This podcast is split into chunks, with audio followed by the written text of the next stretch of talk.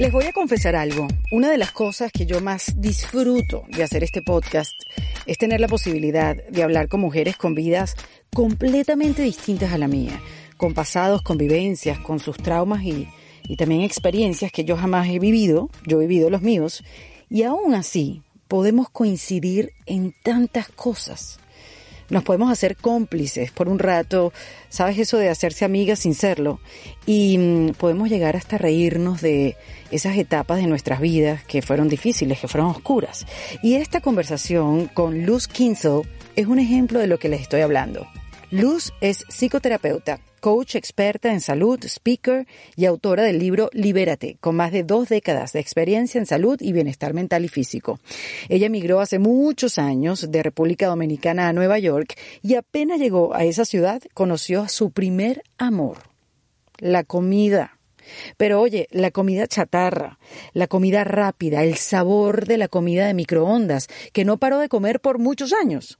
Y la mezcla de un pasado tormentoso con una mala alimentación comprometió seriamente su salud, no solamente física, sino mentalmente.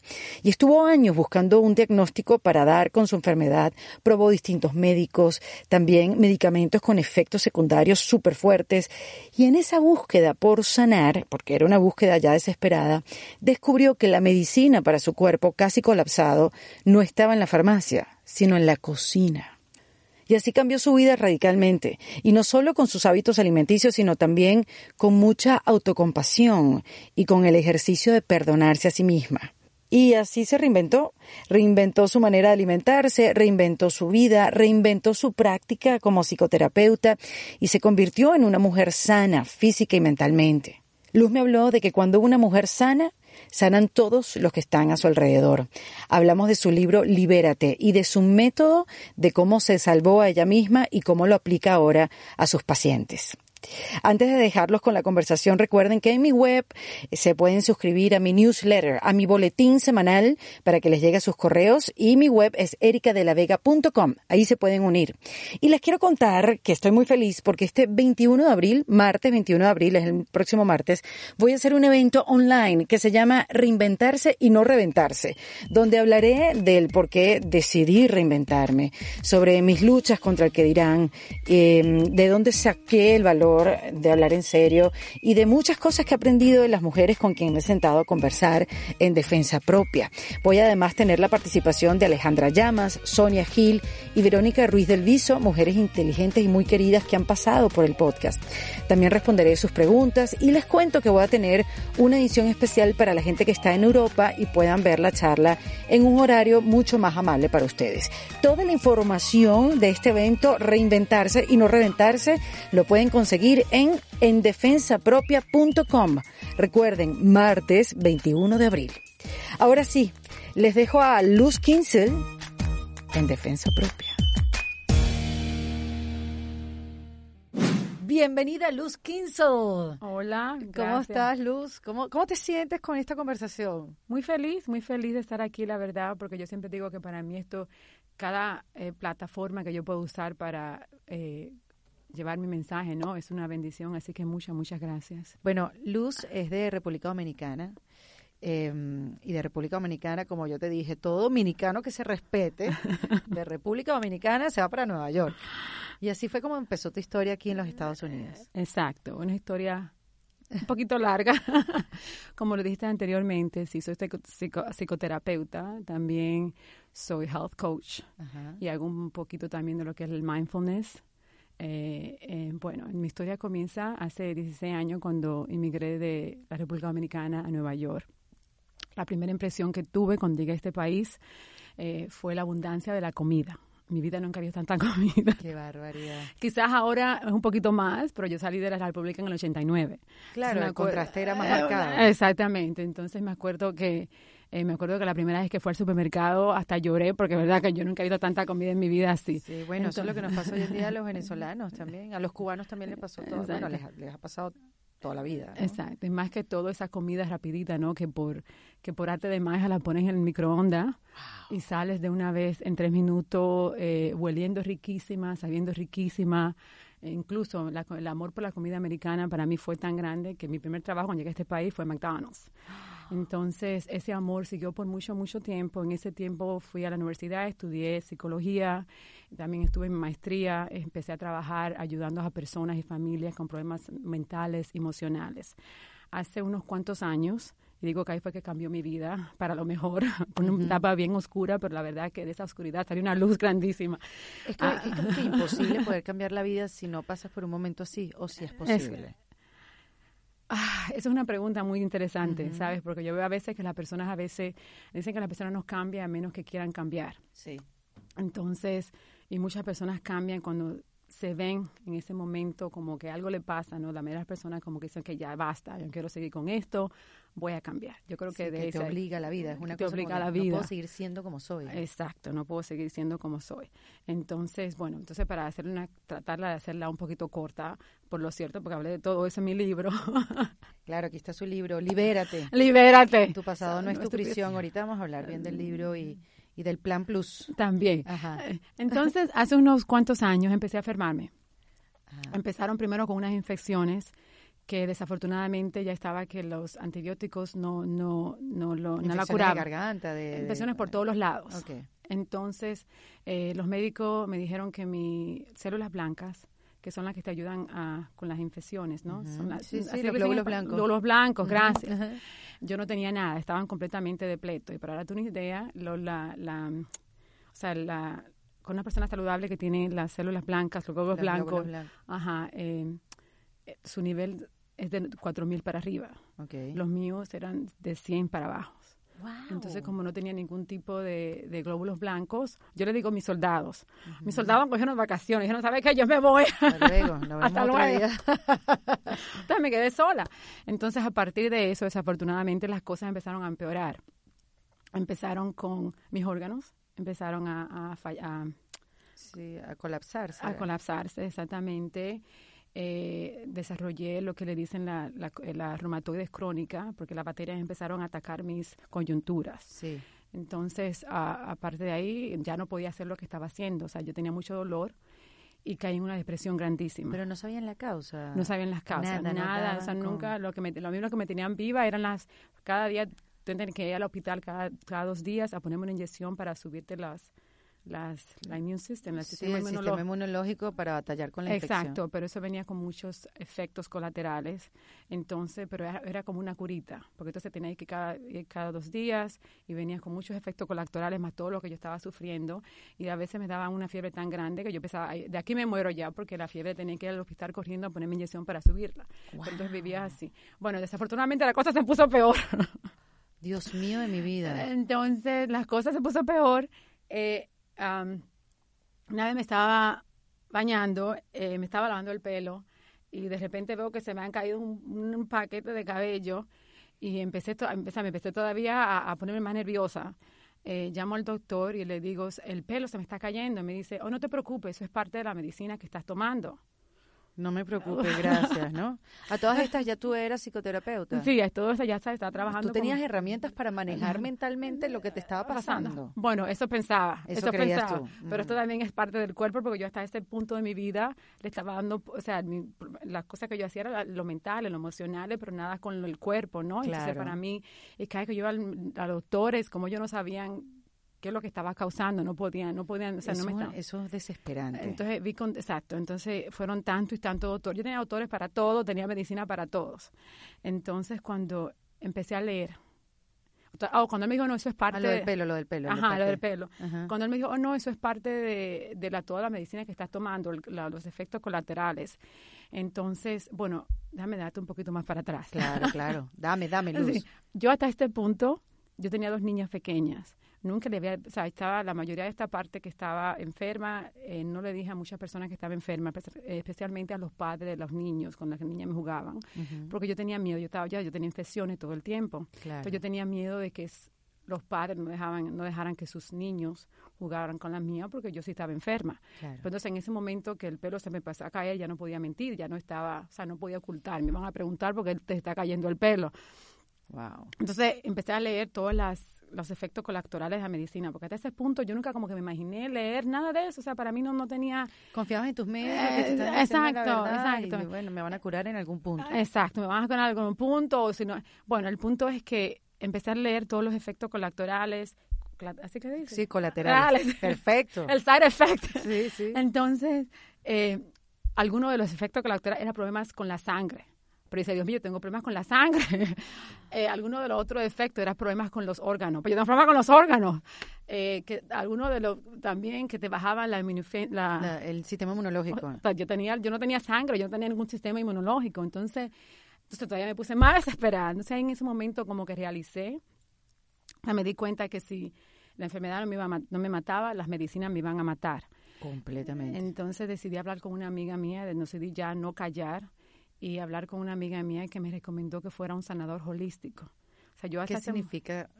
¿Tú sabías que era un sanador holístico? No, o sea, lo iba a mencionar, lo, iba, lo, lo había ido a escuchar mencionar, pero para mí es como esa persona que te dan hierba y yo que sabe esta persona allá. prenden un incienso, Exacto. te tiran un rezo y ya. Exacto, o sea, yo hasta ese tiempo, gracias a Dios, eh, tenía muy buen seguro médico, estaba yendo a todos los doctores, todos especialistas. Entonces, ¿cómo iba yo a creerle a un sanador holístico?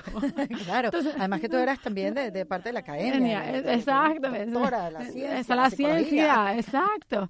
Entonces, pero nada, estaba desesperada. Entonces, cuando uno está desesperado, uno hace, hace cualquier cosa. Fui a un sanador holístico y lo primero que me dijo fue que tu cuerpo está inflamado. y eso te lo dijo viéndote porque Sí, él me dijo viendo, me dijo, vamos a ver la comida. Bueno, espérate, te quería hacerte un resumen, pero ya no te voy a hacer resumen. Me dijo, ¿cuáles son las comidas que comes? Y yo le dije, bueno, eso fue lo primero que me dijo y hasta ese punto me sorprendió, porque yo, yo fui a tantos doctores y nadie nunca me dijo. Quizás ahora, eso. estamos hablando de 6 a 7 años atrás, 7, 8 años atrás, sí, porque tú, nunca me preguntaron qué comes, nunca. O sea, era siempre, toma esto, toma esto, un examen, pero nunca de qué comes. Yo le dije, bueno, lo que estaba comiendo hace tiempo, la comida americana, las hamburguesas, las papas, las fritas, esa comida que tú ponen. Eh, yo me crié pobre, y cuando uno se cría pobre, tú estás agradecido de la comida que comes. Venga de donde venga. De donde venga. Claro. Entonces también, yo nunca escuché a nadie en la República Dominicana, estamos hablando del 89, que era alérgico a la comida hasta que yo vine a este país. Entonces, para mí, que la ¿cómo una persona puede ser alérgico a la comida? locura. Sí, que se inventan acá. Que se inventan. Entonces, para mí, McDonald's era los días que llevaba a las niñas a comer y todo eso. Entonces, claro, a lo primero no le creí, pero como te dije, estaba desesperada. Y empecé poco a poco a cambiar mi dieta en vez de ver la soda, empecé a tomar agua. En vez de comer dulces, empecé a, comer más. Por recomendación del senador holístico. Por las recomendaciones. Pero él casi no se desmaya cuando tú le dijiste todo lo que comías. ¿Eh? él, él, él, había que sanarlo después de escuchar. Sí, porque él me está diciendo, yo digo, como, pero como te digo, yo no le creía. O sea, yo lo se lo voy a hacer porque estoy desesperada. Él dijo que déjame hacerlo porque total, yo no voy a perder nada, porque como quiera me voy a morir de todas maneras, entonces ya lo voy a hacer y... Pero si estabas como tirando la toalla, si estabas en ese punto como que... Bueno, parte de mí decía, no, porque yo incluso un doctor me dijo, vamos a preparar, tienes que prepararte porque pasa un día, en caso de que si una vez te infecta bien grande no te pueden. Tiene que ya habíamos hablado de eso, pero yo dentro de mí quería sanar, o sea, yo tenía dos niñas pequeñas, no quería morirme, claro, yo no quería morir y por eso seguía, pero de todas maneras eh, dije, ¿sabes? Lo voy a hacer y empecé eso a cambiar mi dieta poco a poco y mi y mi salud empezó a mejorarse. Entonces ahora sí era creyente, ahí fue que Fue así inmediato. No, no, poco a poco, poco a ah. poco, te dije poco a poco. Entonces empecé a cocinar más y empecé a ir a los mercados eh, agricultores, comprar la fruta fresca y poco a poco, como te dije, paso a paso, en vez de agua, dejé de beber soda, bebía agua, en vez de comer dulces, eh, eh, compraba frutas en vez de cocinar esas comidas, las cocinaba yo en mi casa con las niñas, por cierto, mi familia, y poco a poco, mientras más mi salud se mejoraba, más lo hacía. Entonces eso como que me daba ánimo, ¿no?, a seguir, porque ya veo como que había una... ¿Y mantenías el tratamiento médico de las pastillas con sus efectos secundarios? Sí, hasta ahí, esa, pero una, yo iba al doctor cada dos días y me, me, me, medían la, el nivel de la sangre. Sí. Entonces era que las plaquetas. Las plaquetas. Bueno, las plaquetas blancas, la, la, la, el banco, exacto. Me la medían para ver cómo tan bajitas estaban y así. Y me acuerdo que cuando empezaron a mejorar, entonces así es que tú te das cuenta que las cosas van, profesionales la tienes a medio 100, otro día va la tienes a 200, otro día la tienes a 400. y, en esos resultados empezaste a ver una mejoría. exacto. Entonces, yo, y yo hasta hoy también otra cosa porque no le creía también en ese tiempo, era porque cuando yo escuchaba la, la palabra inflamación, para mí la palabra inflamación era que te caes, te da un, te da duro, te da un, se pone hinchado. Se hincha, tienes un chichón. Y tienes un chichón y ya los tres días te va o sangre un poquito, ya sé. Para mí, pero yo nunca, verdad, nunca relacioné la inflamación con tanto daño al cuerpo. Entonces me puse a hacer una, unas me puse a hacer estudio yo misma. Yo creo que si hay un PhD que tengo que hacer que me tiene que dar en, inflamación, lo merece.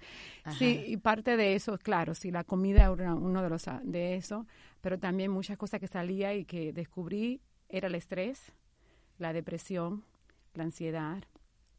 Eh, y yo por muchos años sufrí de la ansiedad, sufrí de la depresión y era un, poquito irónico, ¿no? Porque yo hasta ese punto, eh, yo trabajaba con personas ayudándolo con, su, con sus problemas emocionales y mentales, pero yo nunca le di ningún, eh, nunca le di ningún, nunca importancia a mis sentimientos. Claro. O sea, este sentimiento, la, la, la, los sentimientos de las otras personas eran más importantes que los míos. Entonces, de un, de un, o sea, de, entonces ahí en ese momento me di cuenta de que si yo no sanaba, Tú no podías seguir sanando a nadie. Eh, ni podía sacar a nadie y tampoco mi sanación iba a ser completa, porque yo podía comer todas las espinacas que comía, pero si no sanaba mis emociones, todo lo que traía, todo el, lo, del pasado que traía, yo tuve una, una adolescencia bien difícil en el sentido de que había abuso físico, me mm. todo, eso hablé también ahí. Entonces, pero cuéntanos, yo me voy a leer el libro. Ah, bueno, pero... pero o sea que... Entonces, para poder sanar, claro. entonces me di cuenta de, de otro, otro, otro punto de mi vida, me di cuenta que si yo, no verdad, no, no, no me... No atendía mis emociones, mi sanación nunca va a ser completa, entonces emprendí en esta trayectoria que le digo una trayectoria de sanación. Y para poder sanar he tenido que ser más, tener más compasión conmigo misma y a tener conversación conmigo misma. ¿Por qué nos faltará eso tanto en la vida? Porque me impresiona. Tú sabes que no, aquí hablamos mucho de eso en, estas conversaciones, que tenemos esa voz interna que, que es como un virus. Yo la llamo como un virus que te sabotea, que te pega, que te maltrata. Y me llama la atención que alguien que estudió psicología, que trata las emociones de los demás, este no tuviera las herramientas como para verse también a ella y y ver el maltrato que había desde dentro de tu cabeza. O sea que nadie escapa de eso. Ya, nadie ¿No? Escapa. Exacto. O sea, tiene hay varias razones por las cuales las personas quizás no escapen de eso, pero también como te digo, yo me veía para mí era la otra persona era más importante que yo. Okay. Bien, entonces como que yo, para mí el servicio que yo era persona más importante. Yo creo que eso también es un error que cometemos muchas mujeres, más que todo, que a veces nos damos tanto, o sea, las mujeres por lo general son lo que se caregivers, las que dan, que dan, dan, dan. Entonces, pero no puedes dar una parte de ese proceso que tuve que aprender, que yo no puedo dar de un vaso vacío, tengo que llenarme. Entonces, entonces volviendo otra vez el, el proceso de la autosanación, más que todo la compasión, porque cuando te das cuenta, como dijiste anteriormente, muchas cosas de las cosas que yo veo en, mis sesiones con mis clientes, eh, cuando uno sufre de depresión, cuando uno sufre o cuando está sufriendo, siempre suena mucho autocriticarse. Sí. O sea, eso me pasa a mí por esto, qué estúpida soy, no voy a ser Yo nunca termino nada, y siempre el tiempo no me alcanza porque yo pierdo el tiempo para todo. Exacto. Entonces siempre le dejo a, las personas cuando uno está enfermo, digo enfermo, o sea, cuando uno está con dolores, ¿no? Eh, tú puedes ser tu peor enemigo o tu mejor amigo. Entonces la única manera que te vas a poder ayudar es siendo tu mejor amigo, porque si vas siempre criticándote, o sea, cuando la vida es difícil, la vida siempre va a ser difícil, ¿no? Hay quizá hay días que sea así, pero hay días que te vas a tener que necesitar ese amigo que te va a ayudar a subirte, porque si te estás criticando te vas a llevar, te vas a llevar más al más al ocho. Claro. Entonces ese fue el paso, ese fue uno de los pasos míos de para poder curarme, la auto, la autocompasión más que Tratarte como si estuvieras hablando con tu mejor Esa más que todo, eh, perdonar y perdonarme. y, nada, entonces, y una vez que, que me sané, eh, regresé al... ¿Y cómo es esa conversación, Luz, para hacerlo como más práctico, para, ah. para ponerlo como en práctica? ¿Cómo, ¿Cómo empezaste a perdonarte? ¿Cómo uno se perdona? ¿Cómo uno se perdona? Eh, lo, para empezar, hay que acordarte que, que, lo que pasó, para muchas personas a veces cuando les pasa algún tipo de trauma, se lo internalizan. Esto fue mi culpa o yo hice algo incorrecto. y se vuelve una creencia. se vuelve una creencia. Entonces parte de eso es recordarte que, o sea, lo que pasó, pasó, y no fue tu culpa. y eso no define tu vida. Eso no define tu vida, exactamente. Yo creo que hay que empezar con eso más que todo. Realizarte, darte cuenta de que la culpa no es tuya. Eh, muchas veces los niños cuando son abusados crecen pensando que la culpa fue de ellos. No, algo hice, porque mis padres me trataron así. Me lo merecía. me lo merecía. También la mujer, yo trabajo con muchas mujeres que han sido eh, eh, abusos, están en, Víctima de violencia, doméstica. doméstica. y muchas algo hice yo, que fue lo que hice. Entonces, eso es parte, ¿no? De darte cuenta de que no es tu culpa, nadie merece, nadie merece, nadie merece que, te caiga palo. exacto, que te maltraten. que te caigan. Entonces son parte de reconocer que no es tu culpa. Wow. No es tu culpa. Ese es el Bueno, eso es uno para el empezar. ese es el comienzo, sí, es el comienzo. lo básico. Y también darte cuenta al otro mismo la autocompasión.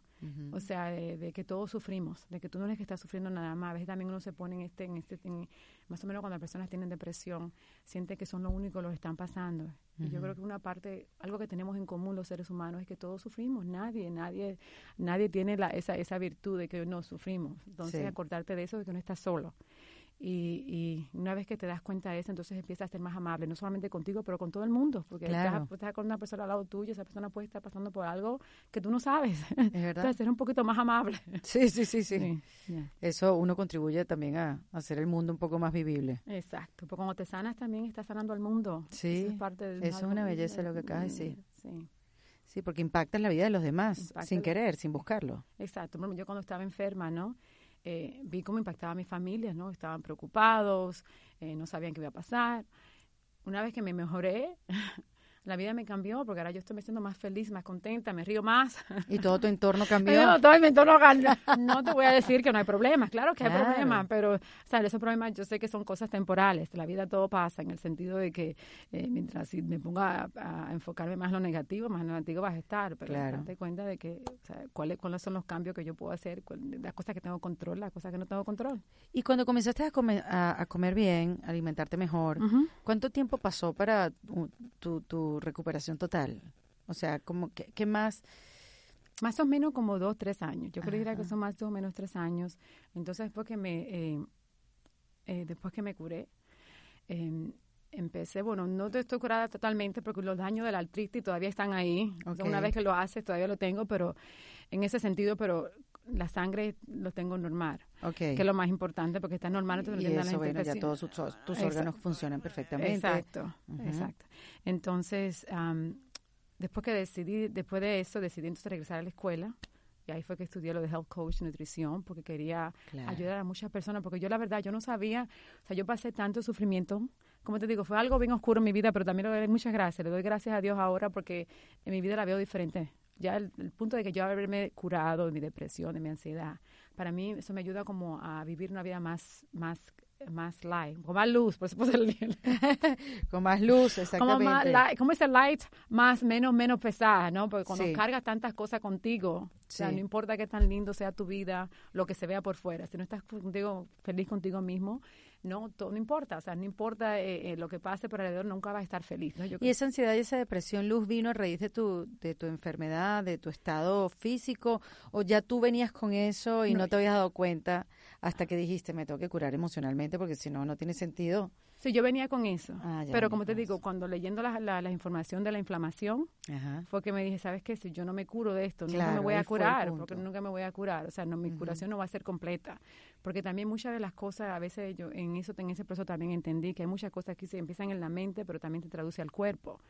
Por ejemplo, el estrés, ¿no? El estrés es algo que pasa en la mente, sí. pero eh, empiezas con los dolores estomacales, la falta de sueño, o sea, todo, todo, estamos conectados. Sí, cualquier cosa se te empieza a caer el pelo, o te da, no sé, alguna La depresión también, no tienes ganas de caminar, no puedes comer, o comes mucho o comes menos, no puedes dormir, o comer, ¿entiendes? Entonces, todo afecta de una manera u otra, todo la mente y el cuerpo está conectado. Entonces, tuve que verlo de esa manera, ¿no? Para poder también curarme yo. Qué increíble. Y entonces ahí fue que dijiste, voy a estudiar eh, para incluirlo en, en, mi práctica. Bueno, eso fue sí, para también, no tanto incluirlo en mi práctica, pero también, o sea, eh, yo no podía creer que yo sufrí por tantos años y mi, y mi, como digo, mi medicina estaba en la cocina. O sea, mi cocina estaba en mí, más que todo estaba en la cocina, estaba en mí. Claro. O sea, dos cosas nada más. Yo misma pude, tuve control de mi, eh, tomar control de mi vida y cómo quería cambiar y también estaba las medicinas que estaban estaban en la cocina. Hay muchas personas que desafortunadamente no saben eso no saben eh, cómo la comida los alimentos le afecta a su salud. Y es algo muy triste porque desafortunadamente muchas de las personas que están siendo afectadas por esto son los hispanos y los afroamericanos. ¿por qué específicamente? ¿Por qué específicamente? Bueno, porque muchas de las, todas esas eh, restaurantes de comida rápida, donde que están, usualmente están en los sitios de bajos recursos, muchos bajos de los mm. hispanos y, los afroamericanos. Wow. Entonces, ves, la, la, diabetes afecta mucho a los, más que todo a los hispanos. Entonces, ahí que te das cuenta. Yo quería, para mí, regresar a la escuela y poder estudiar es, es para ayudar a las personas, ¿no? A mejorar su vida más que todo y también para ayudarlo a, educarlo. Claro, porque lo que hace falta es información. Lo que falta es información. Exacto. Y más como una persona también, como inmigrante, cuando venimos a otro país, tratamos, eh, no solamente nos aculturamos a, a, diferentes cosas, pero también a la comida. Y más que esta comida, la comida americana es una comida rica. No, y además que uno viene de países latinos donde la comida no tiene tanto preservativo, donde no tiene tanto químico. Exacto. comimos de, la, de las, botamos una semilla de lo que sea y crece en Dominicana, debe ser igual que Venezuela, crece una mata de, banana, de cambur, en cualquier lado. Igual que la papaya, la lechosa, se da en cualquier sitio. Y obviamente comemos mucho más sano y cuando me refiero a sano es eso, ¿no? Que no tiene tanto químico la comida. Por ejemplo, la, la carne roja. O sea, yo me la comía en la República, tú la, mataban ahí mismo la carne y te la comías claro, ahí mismo, exactamente. y las vacas comían la grama, estaban el día entero afuera.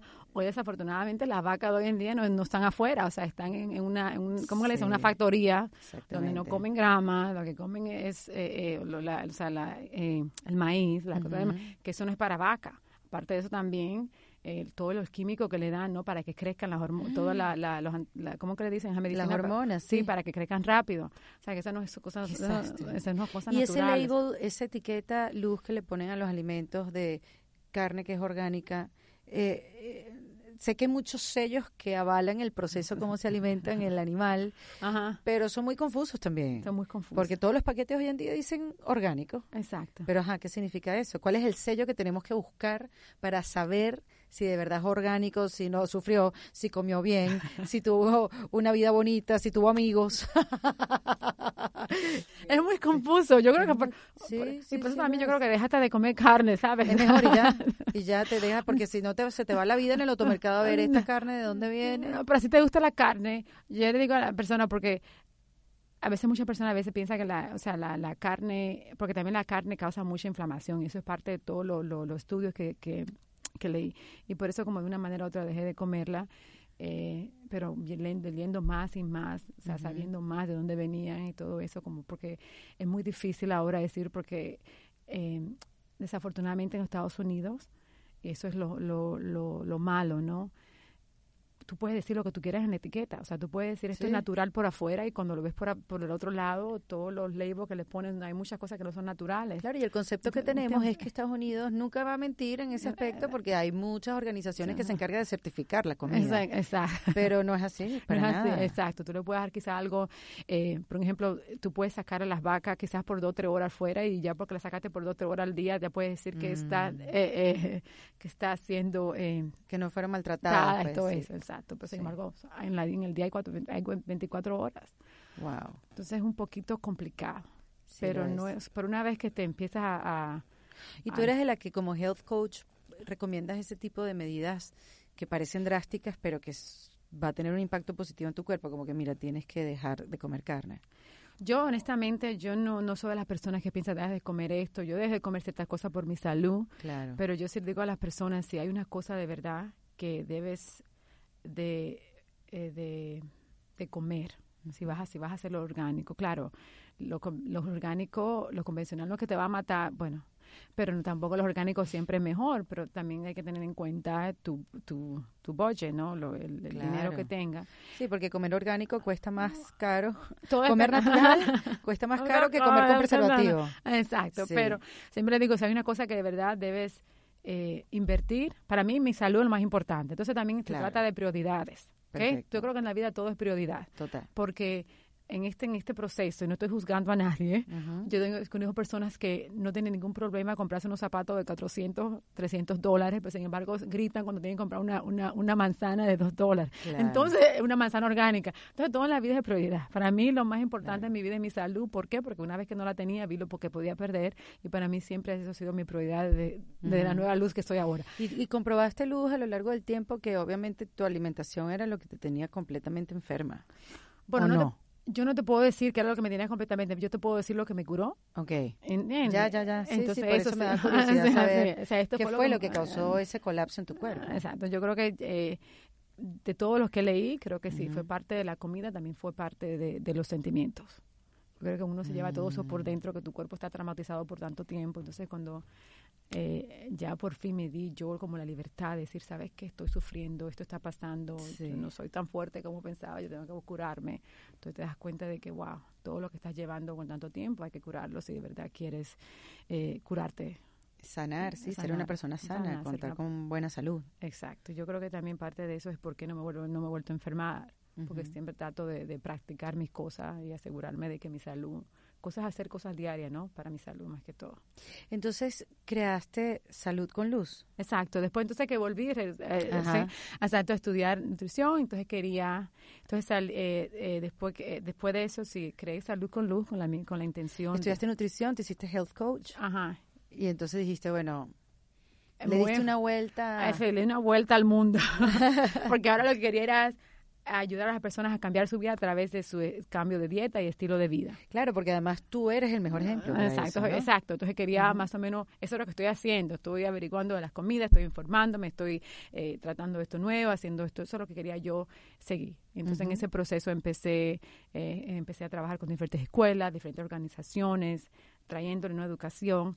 Uh, hice también mi propia práctica trabajando como health coach. Entonces, no voy a hacer terapia, me voy a concentrar en esto, en dieta y estilo de vida. Bueno, en ese proceso, ¿qué pasa? Muchos de mis clientes empezaron a venir, eh, sufrían de comer emocional, eh, pero estaban deprimidos, estaban ansiosos, estaban estresados. ¿Sabes? Muchas de las personas que querían, yo quiero, muchas de las cosas también la soledad. Comían por soledad, comían por depresión, comían por estrés. Entonces, estoy haciendo la, la... Sí, sí, sí. no, bueno, y eso te abrió los ojos. Te digo, no están separados. No están separados, exactamente. La mente y el, cuerpo. Exacto, porque una vez que empiezas a, a, a mejorar tu eh, salud mental, como que eso va cambiando, porque ya te sientes más contento, te sientes más feliz, te sientes más lleno con vida. Entonces, como que cuando tú te sientes así tan feliz con la vida, ¿no? Es como que haces cosas para, para, para sanarte, no solamente para sanarte, para sentirte, para saber que estás bien. Sí. Sí, porque una persona que viva feliz o que esté contenta va a decir, ¿sabes que Tengo que hacer ejercicio porque eso es bueno para mi salud. Porque te das cuenta que sí, y se vuelve una adicción. se vuelve una adicción, exactamente. Al contrario, una persona que está depresionada, no quiere salir para ningún lado, no quiere hacer nada, que quiere comer helado y sentarse, Entonces te das cuenta más o menos cómo la mente afecta también el cuerpo. Entonces eso es lo que estoy haciendo ahora. Claro, entonces uniste y dijiste, bueno, no puedo ser solamente nutrición. No, no puedes entonces ahora estoy me estoy, este, me estoy enfocando solamente, me enfoco en la depresión, en la ansiedad y el comer emocional, en algunos casos con trauma. Mira, Luz, ¿y no te parece que hay más gente sufriendo depresión hoy en día que antes? desafortunadamente, sí. De verdad que es algo interesante, ¿no? Y también triste. Sí. Bueno, a ver, hoy en día se habla de la depresión creo que con un poco más de libertad, ¿no? Sí, todavía hay, pero, pero sin tanto tabú se habla como de una manera un poquito más normal sobre la depresión, porque eso es un, eso es un tema que tampoco a la gente le gusta hablar. Eh, pero creo que hoy lo abordamos con mayor naturalidad, es lo que te quiero decir, con mayor normalidad. Em, yo lo decía en una conversación que tuve hace poco acá en Defensa Propia, que a mi alrededor hay, hay, hay amigas, hay mujeres depresivas, o sea, depresivas no, sufriendo depresión. Y a mí antes eso no me pasaba. Cuando yo tenía 30 años, yo no sufrí de depresión nunca, eh, todas las que estaban a mi alrededor tampoco, teníamos problemas, pero los solucionábamos, seguíamos adelante en nuestras vidas. Y que hoy en día, este, este mismo grupo, que, estamos amigas, eso, como te digo, conocidos, estamos tristes, eh, o estamos, o pasamos por un momento de depresión y nos curamos y lo logramos salir de ahí. Pero sí me llama la atención que, que, hay mucha gente sufriéndola. ¿Eso a qué, se, a qué se debe, Luz? ¿Tienes una explicación? Bueno, es que bueno que mencionaste eso. Ah, dijiste que eh, cuando estabas en los 30, yo pensaba que estabas en los 20. Dame ya, Luz, por favor. Pensaba que estabas en los 20, espérate. Mira, tengo, no lo voy a decir. Oh, wow. Mentira, lo he dicho 20 mil veces, pero hoy no lo voy a decir. estabas en los 20.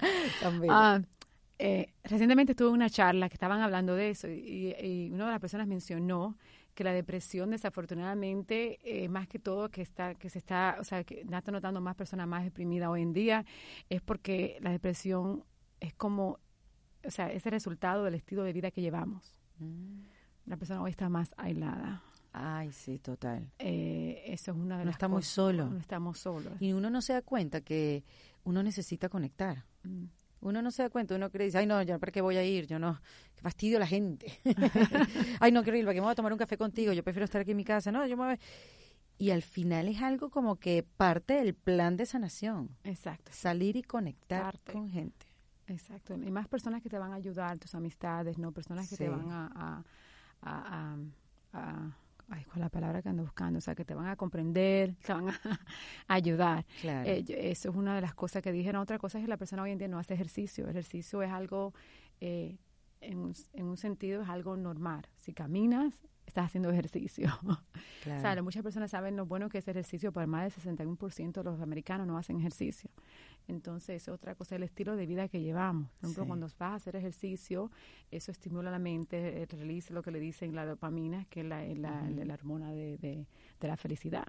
Entonces, si no estás haciendo ejercicio, si no te estás socializando, llegas a la casa, trabajas eh, el día entero, te sientas. Metido en el teléfono. Exactamente, porque hemos cambiado las amistades por el, o sea, lo que es la tecnología. Sí. Entonces, son cosas que si empiezas a la comida también, y de eso también hablo bastante, porque todos esos químicos, ¿no? Que te, estás comiendo afecta mucho eh, tu, tu Qué miedo. Entonces, eh, eh, yo sé que a veces cuando la persona está deprimida lo, menos que quiere hacer es salir, lo menos que quiere hacer ejercicio, pero yo y lo que menos quiere es comer sano. no, exacto. O sea, si no un calabacín, qué cosa más triste. Exacto, lo menos que quiere es comer sano, pero tiene que acordarse de que eso es parte de la salud. Yo siempre digo tengo que tienes que hacer lo opuesto de lo que te diga la depresión. O sea, la depresión te dice, no, quédate aquí, para aquí va a estar ah, mejor. qué bueno eso, Luz. No, tengo que salir. claro, o sea, es lo contrario de lo que te dice la mente. Exacto, siempre hacer lo contrario hasta que tu mente se acostumbre, ¿no? Porque en ese momento lo que estás haciendo lo que te está diciendo porque de la manera que te sientes. Claro. Pero es saber que tú tienes control. O sea, que te está diciendo, pero al final del día tú eres que decide hacerlo. Wow, Luz. Estoy como con mucho miedo porque estoy ahora recordando lo que yo como. Yo trato de comer sano, pero no lo logro todos los días. Y eso no es una cosa que vengo, o sea, vengo haciendo los últimos, no sé, 15 años, pero también recordar en qué se basaba tu alimentación y lo que eso puede impactar en tu cuerpo y tu mente. No lo había mm, relacionado. Sé del sentimiento que te da de manera positiva el comer sano y ver los resultados en tu cuerpo, porque uno siempre mide los resultados por cómo te ves, si te queda el blue si te queda la ropa o ese blue que tienes hace 15 años ahora sí entra porque estoy comiendo sano, pero los resultados de una alimentación sana no se mide mentalmente. O sea, es difícil medirlo mentalmente pero tú, o sea, eh, el impacto en tu ánimo, en que pueda ayudarte con tu depresión, con tu ansiedad y todo lo demás. No, es difícil medirlo. Bueno, tienes razón, es difícil medirlo, pero cuando tienes, cuando estás feliz, ¿verdad? Ahí es que vas a salir a buscar tus amistades. Cuando estás feliz, vas a tener más energía. Sí, uno necesita como que subirse el volumen para saber qué estás sintiendo y cómo uno está. Exactamente, porque cuando estás feliz quieres salir, quieres aprovechar todo, quieres eh, verte bien, quieres hacer ejercicio, pero cuando tienes ánimo, cuando no tienes energía, no quieres hacer nada. Entonces es ahí donde vienen las emociones, ¿no? Cómo te sientes. Porque... Y también la depresión en, en la gente joven. ¿No ves que también hay un crecimiento? Bastante, sí. no, no sé si niños, pero quizás adolescentes, preadolescentes. Ya. Y eso es otra cosa, otra vez de las, de las, de las, el, el, estilo de vida, las consecuencias del estilo, de, vida. que llevamos hoy. Ah, yo digo que hoy en día ser adolescente es bien difícil, sí, bien difícil. Yo la verdad que no.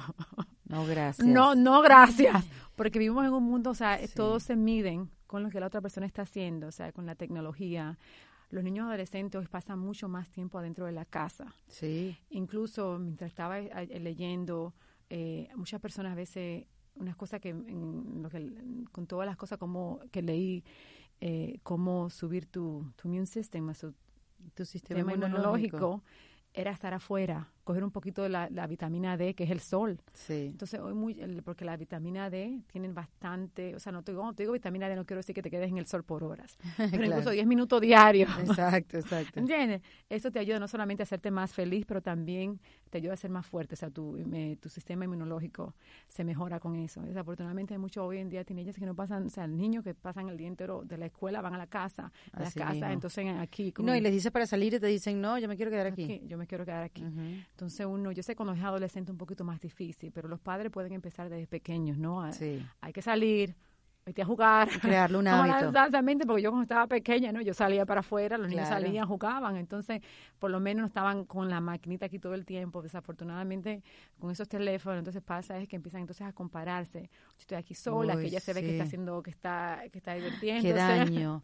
Yo creo que ese es el principal problema que tenemos ahora, la comparación, porque si nos pasa a nosotros que somos grandes, ¿no? Exacto, Imagínate cómo le pasa a los que tienen menos herramientas para controlar eso o, los que no tienen idea que, que, lo están haciendo constantemente y cómo eso repercute en sus vidas. Exacto. Y son lamentablemente estos preadolescentes, por eso además también se escucha tanto en las noticias y me imagino que se impacta también en las estadísticas de cómo ha aumentado el suicidio en los adolescentes también y cómo afecta el bullying cibernético en sus vidas y lo atentos que hay que estar hoy en día con, con, con con lo que están los niños o los preadolescentes o adolescentes interactuando a nivel digital, ¿no? Exacto, porque son, y, desafortunadamente uno a veces, o sea, uno como padre ya entiendo que uno trata de hacer lo que pueda, pero o sea, nosotros a veces no sabemos ni qué están, qué están leyendo, qué están mirando. Entonces, porque por un ejemplo, eh, yo doy clases de padres eh, y le digo a los padres, hubo un tiempo, ¿no? Que quizás los niños salían a la afuera, el vecino lo miraba, que él lo miraba, pero ya uno no,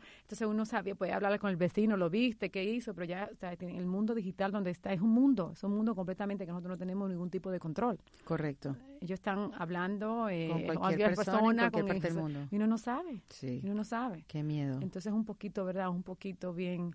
¿Y cuándo decidiste escribir tu libro? ¿Cuándo decidí escribir mi libro? A ver, dijiste, ya es el momento de hacerlo. Además que fuiste, te autopublicaste el libro y mm, te acaban de dar un, otorgar un premio de Best Selling Author y que bueno, eso tiene doble aplauso porque autopublicar y ser un bestseller tiene eso, doble mérito.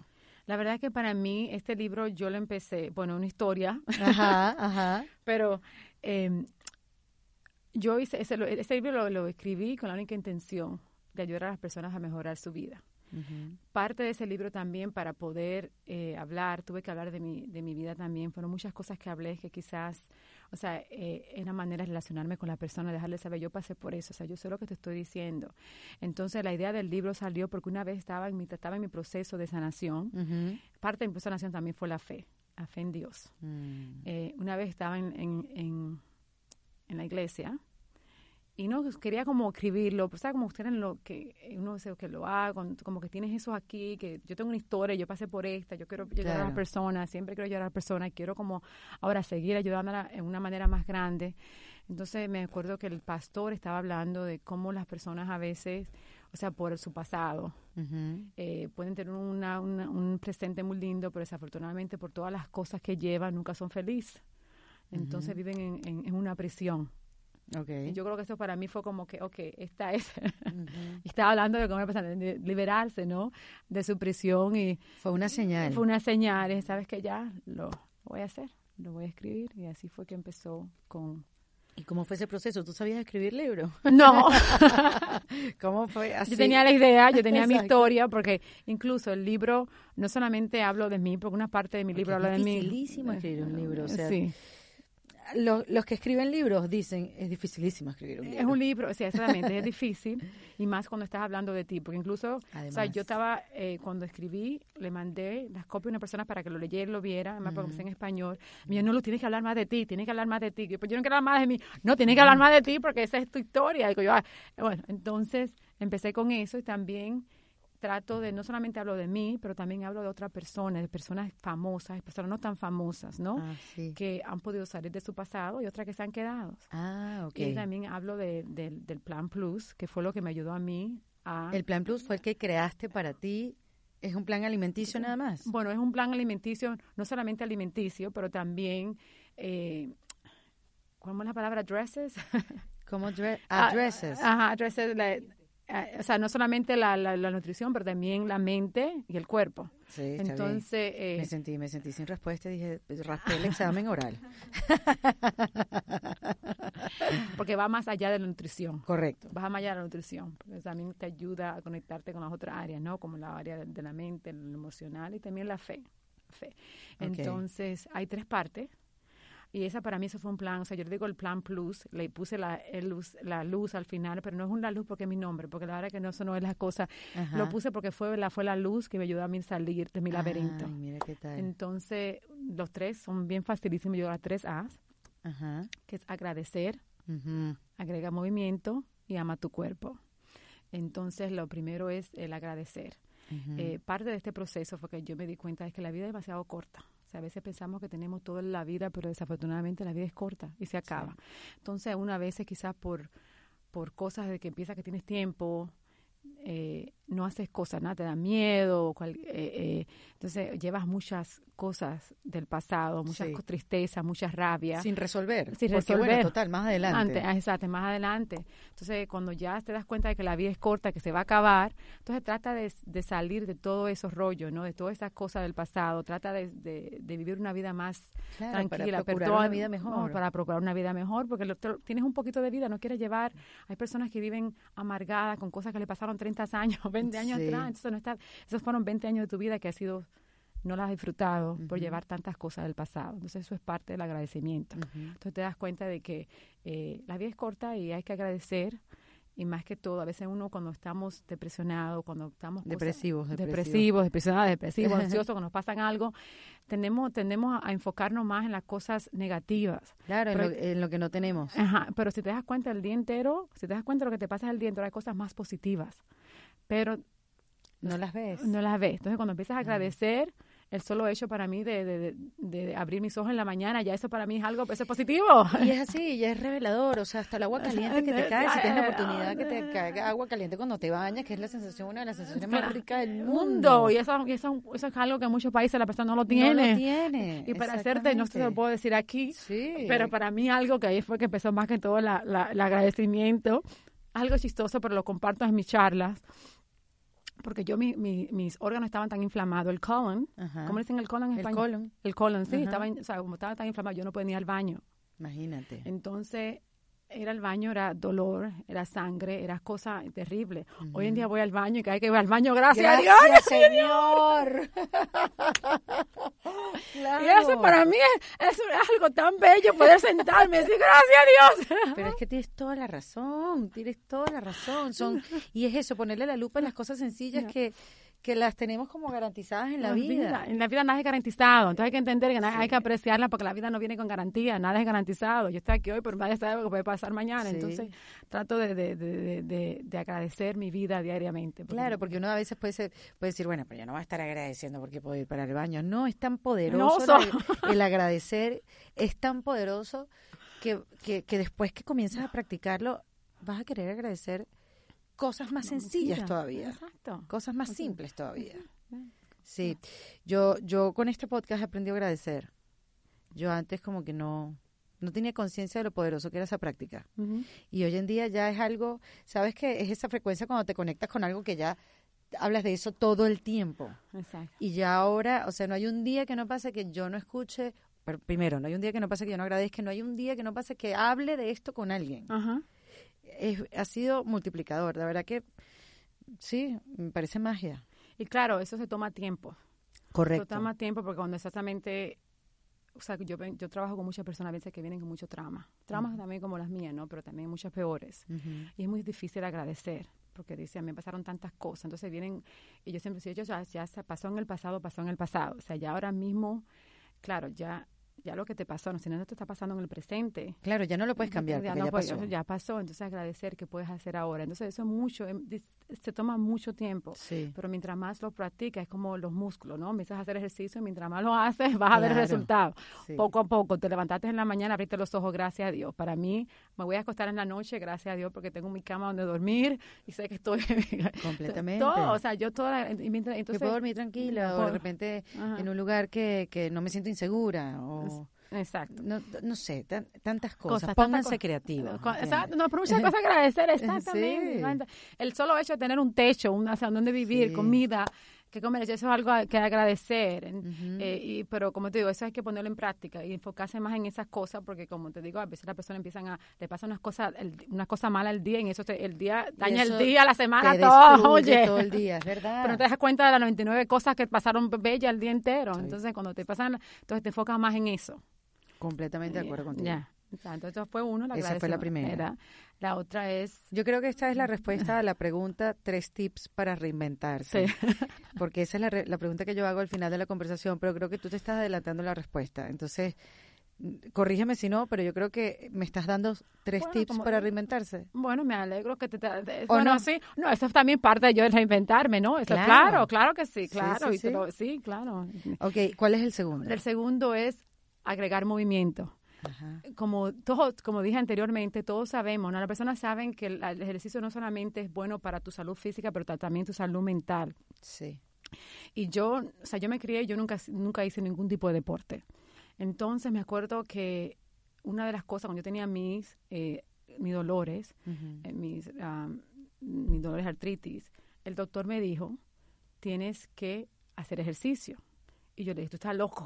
Tú estás loco, chico. Yo no, yo no puedo ni moverme, yo no podía ni moverme, Claro. no podía ni moverme. Entonces, ¿cómo tú me sabes que haga ejercicio? O sea, yo no puedo ni, ni caminar. Pero es- eso es parte, porque entonces si dejas, si no haces ejercicio, los músculos te se, te se- no se, no se, eh, no se relajan. Claro. Tienes que buscar algo tipo de hacer ejercicio. Entonces traté varias cosas, no me resultaron, la que me resultó fue la caminata. Poco a poco, eh, a lo primero cuando empecé, hasta hace- hacer cinco minutos, eh, era mucho. Pero ya poco a poco, y hablo bastante de eso en el libro también, o sea, no solamente la, el poder caminar, y, y para decirte honestamente, la caminata es el ejercicio más, o sea, más común que las personas pueden hacer. Claro. Porque, como te dije anteriormente, No hablando de necesitas la- estar en un gimnasio, Ah, no, no. Exacto, no tiene que estar en un gimnasio porque, eh, como te dije anteriormente, o sea, lo que está afectando a muchas personas hoy de, de la depresión es el tipo de vida que llevamos. Entonces, la persona anteriormente hacía ejercicio caminando, la caminata es el ejercicio de naturaleza. Exactamente, natural del ser Eso humano. del ser humano. Y- Claro. Y, para con tres veces a la semana que lo haga con 30 minutos, es, ya eso es, No, es y que suficiente. que ponerse metas cortas, así como tú empezaste cinco minutos, yo creo que a veces también cometemos el error de que, bueno, voy a empezar a hacer ejercicio mañana y voy a correr una hora. Reina, no puedes hacer eso, No.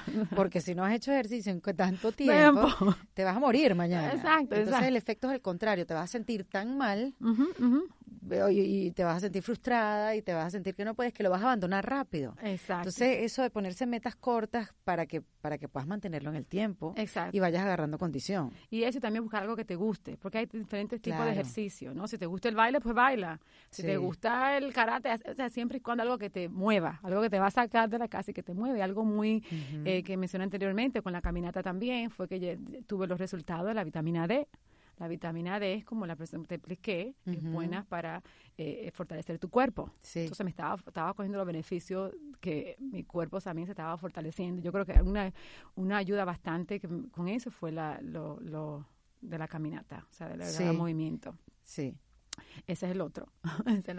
Claro, sí, y además eso tener movimiento también te, te da energía. te da Y te da energía energía no solamente en el cuerpo, sino en la mente. en la mente y las personas se sienten más felices. O sea, muchas personas cuando van, y no te estoy diciendo ser feliz en el sentido de que el ejercicio que vas y quieres ir al gimnasio. Claro, si eso es lo que te gusta, hazlo. No te estoy criticando, no estoy jugando Claro, a nada. Es, es como un bienestar, Claro, es como estar en un, en un lugar mejor. ¿no? Exacto. Por ejemplo, yo empecé poco a poco, cuando empecé con eso, empezaba a escuchar eh, canciones motivacionales, le escuchaba libros, cosas que me motivaban.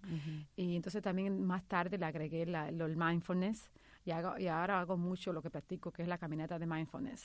Que es como una meditación activa. Una meditación activa mientras Ujú. camino, exacto. Yo, ese para mí es mi terapia. Qué Yo voy pa- maravilla, porque es tu momento para ti, donde tú solamente estás haciendo algo por tu cuerpo, sino también te estás, eh, Exacto, por mi mente, para mí es algo mío, es te algo... estás nutriendo con Exacto. lecciones, aprendizajes. Ya. sí, Ya yo sí, estoy sí. que a veces me dicen, Luz, vamos juntos. Y yo, no, no. No, no, o sea, déjame mi espacio para mí, ni se te ocurra Exacto. compartirlo Dilo, conmigo. exacto. Eso es algo mío, es algo que a mí me encanta y le veo la, o sea, yo veo cómo yo me siento. Yo a veces si no lo hago, esto es. Que Ah, yo sí. veo el resultado, Sí. yo veo el resultado y pero claro, eso se toma tiempo, poco a poco, mientras más lo hagas, vas a ver, vas a ver resultados. Yo siempre digo a la persona, enfócate en eso, o sea, enfócate cómo te sientes. Si vas al- gimnasio, donde quieras que vayas, si vas a bailar, si vas a, nata- a- a- hacer natación, enfócate cuánto te sientes, cómo terminas, porque eso te va a ayudar a seguir. Claro. Porque muchas personas se sienten, pero las personas a veces que se sienten deprimidos o con ansiedad, van y hacen algo que les gusta, al final dicen, ay, qué bueno, que como que, como que eh, se sienten como que, eh, ay, Dios mío, como que eh, algo que ellos hicieron, ¿ves? Como con, eh, Claro. no será como a ver cómo es que algo un achievement como que sí como algo que como que lo logré lo logré exacto como un logro no entonces como eso te haces feliz porque lo hiciste te, entonces vas a, a seguir haciéndolo más más seguido. Sí esa es una la, la, la próxima que para mí es una de las más importantes que es amar tu cuerpo. Eso de qué se trata bueno amar tu cuerpo es yo digo es cuando empiezas a amar tu cuerpo eh, empiezas a, a darle cariño, a sentirte bien contigo misma. Yo amar tu cuerpo es sentirte bien contigo misma, con tu cuerpo. No, hay muchas personas a veces de que, o sea, no, no se sienten bien con uno mismo, eh, de la manera que viven, ¿no? su estilo de vida, no se están amando. Entonces, una vez cuando empiezas a hacerte, a estar bien contigo misma, empiezas a cuidar tu cuerpo, a cuidar del estrés. Cuidar tu cuerpo, ¿qué quiere decir? No me voy a someter a esta situación porque me voy a estresar mucho, no me voy a meter esto en la boca eh, o no me voy a comer tal cosa. eh, eh, no voy a comer tal cosa porque mi cuerpo no merece que yo... Voy a tratar de reducir el estrés, todas las cosas que me están perturbando mi vida. Sí. Bien, tratas más o menos también de dejar el pasado, de buscar manera de siempre estar cuidándote, mimándote más que todo. eh, entonces te das cuenta de que es lo, es lo, más valioso que tiene. Tu cuerpo es, es, es, tu vehículo. Es tu vehículo que te va a llevar por esta vida. Entonces hay que otra vez lo mismo y otra vez no estoy juzgando a nadie. Sí, sí, esto esto aquí, mira, no es esto no es nadie nada es contra nadie. Esto es en defensa propia. En defensa propia, hay personas que se llevan un carro, lo llevan a lavarlo cada dos semanas, cada dos veces, dos veces a la semana porque quieren que se vea lindo y todo. A veces digo a la mujer, vete a tu masaje, pero yo pongo más masaje, estoy trabajando. Se lo das al carro, lo lava, pero tú no te Exacto, tú cuidas más lo material que, tu propio cuerpo, exactamente. Es parte también cuando empiezas a amar tu cuerpo, lo mismo, empiezas a hacer este ejercicio porque el ejercicio, como digo, no es solamente para lo físico, también para la salud. Se empieza a sacar un poquito todo lo que te, eh, te disturba tu vida. Sí, sí, sí. Yo creo que es también eso, eh, fortalecer la conciencia. o fortalecer la autoconciencia para estar examinándote cada rato. Exacto. Porque es como lo que dices tú, lo que tú hacías antes, que te preocupabas más por la salud mental del otro, porque bueno, tú te habías preparado para eso, pero tú no te estabas tratando a ti misma, Exacto. ni escuchándote, ni sintiéndote, estabas completamente anulada, porque también eso, eso también, y corrígeme si no estás de acuerdo, eh, Luz, yo creo que también las mujeres nos criaron de esa manera. Como que es más importante estar pendiente y que la gente sepa que, que, que estamos pendientes de lo que pasa a nuestro alrededor y no importa lo que esté pasando con nosotras. Nosotras tenemos que poder con todo. Y hay que, hay que tumbar eso, hay que derribar esa manera de, de criar a nuestros hijos y hay también hay, hay, que dejar de hacer eso, mm. porque nosotros importamos, si uno no está bien, no, no funciona bien una casa, si uno no está bien, no funciona bien la familia, si uno no está bien, no puede funcionar bien las cosas de tu vida. Exacto, yo siempre mucho, las mujeres que trabajo también le digo, o sea, la mujer más que esto es la fundación de la casa. Y eso me di cuenta porque cuando yo estaba enferma, mi familia sufría. Claro. ¿Entiendes? Una vez que me mejoré, están más felices. Entonces tú no puedes dar lo que no tienes. Si estás infeliz, si estás deprimida, no vas a dar felicidad. Entonces todo empieza contigo. O uno tiene que... se siente con una culpa porque dice, todo depende de mí.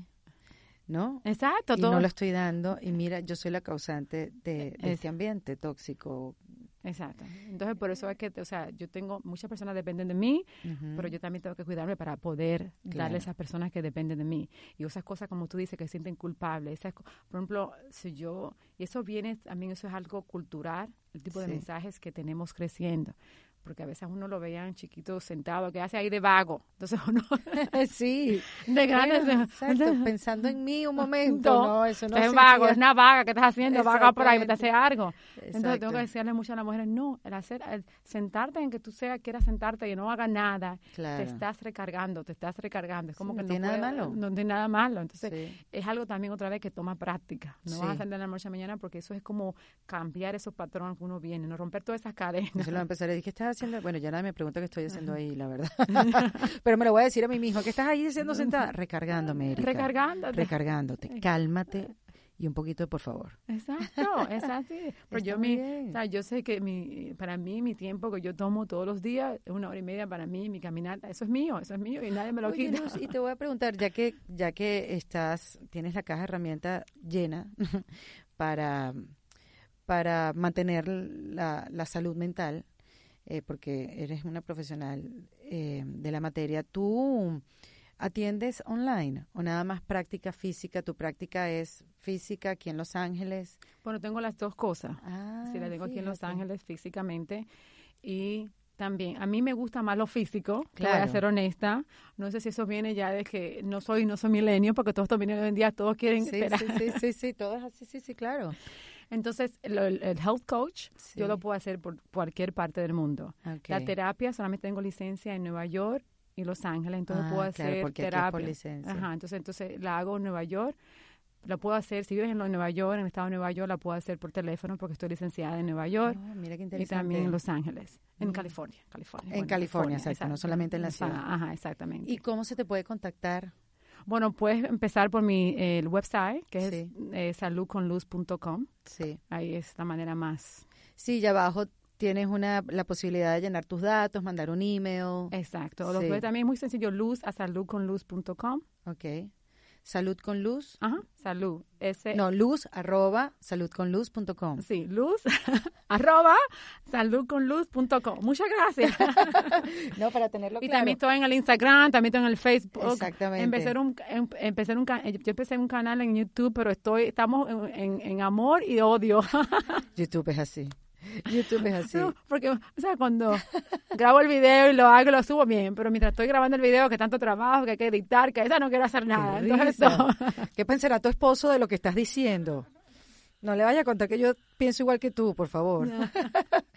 sí, pero da trabajo, da trabajo. Y, tú tienes un trabajo. tengo un trabajo, exacto. Entonces, para mí me gusta tanto tiempo. Exacto, y sí me gusta porque quiero, como digo, mi mensaje, ¿no? Llevarlo a, una, a una más grande, sí. más grande a que llegue a, más cantidad de gente. Gente, exacto. Esa es la manera, ¿no? Esa es la manera. Oye, pero teniendo tú, me llama la atención, teniendo tú eh, gente que te pueda ayudar para montar tus videos en YouTube, Luz. ¿Cómo no pides ayuda? En, tú dices en... En, tu, tu, esposo, o sea, como tú pides, mira, ayúdame a montar esto aquí en YouTube. Eso es, mucha, eso es un mito, muchas personas piensan eso. Acuérdate que no es el dueño de la compañía. Bueno, yo sé que no, pero está dentro de la compañía. Sí, pero una vez que tengas ciertos puntos de seguidores que te pueden ayudar. Yo todavía estoy empezando. Claro. fui para atrás, porque, o sea, hasta a ti te pasa sí, Claro, sí, a veces estoy en eventos, hay personas que yo lo puedo preguntar. Claro. Pero hay un poquito, o sea, uno tiene que ser muy cuidadoso con eso, porque no quiere saber, porque ella es posterior, entonces hay que, hay que hacerle los lo, lo videos. Y, y, a mí, y yo siempre he dicho, mi esposa hace sus cosas, yo hago los míos. Claro. Este, estamos juntos, pero separados. Y así, y así creo que también es el secreto un poquito del éxito. Bueno, mentira, hay parejas que trabajan juntas y son felices también trabajando juntas. No, pero para mí me conviene así mejor. Entonces, yo hago lo mío. Con distancia yo también. sí, porque el, trabajo de mi esposa es bien estresante y yo no me, a mí no me gusta estresarme mucho. Yo lo gusta Claro, muy bien. Oye, y el libro, por cierto, eh, de Luz, em, se llama Libérate, está escrito, primero lo escribió en español y después lo llevó a inglés. Que yo hubiera imaginado que lo hubieras escrito primero en inglés.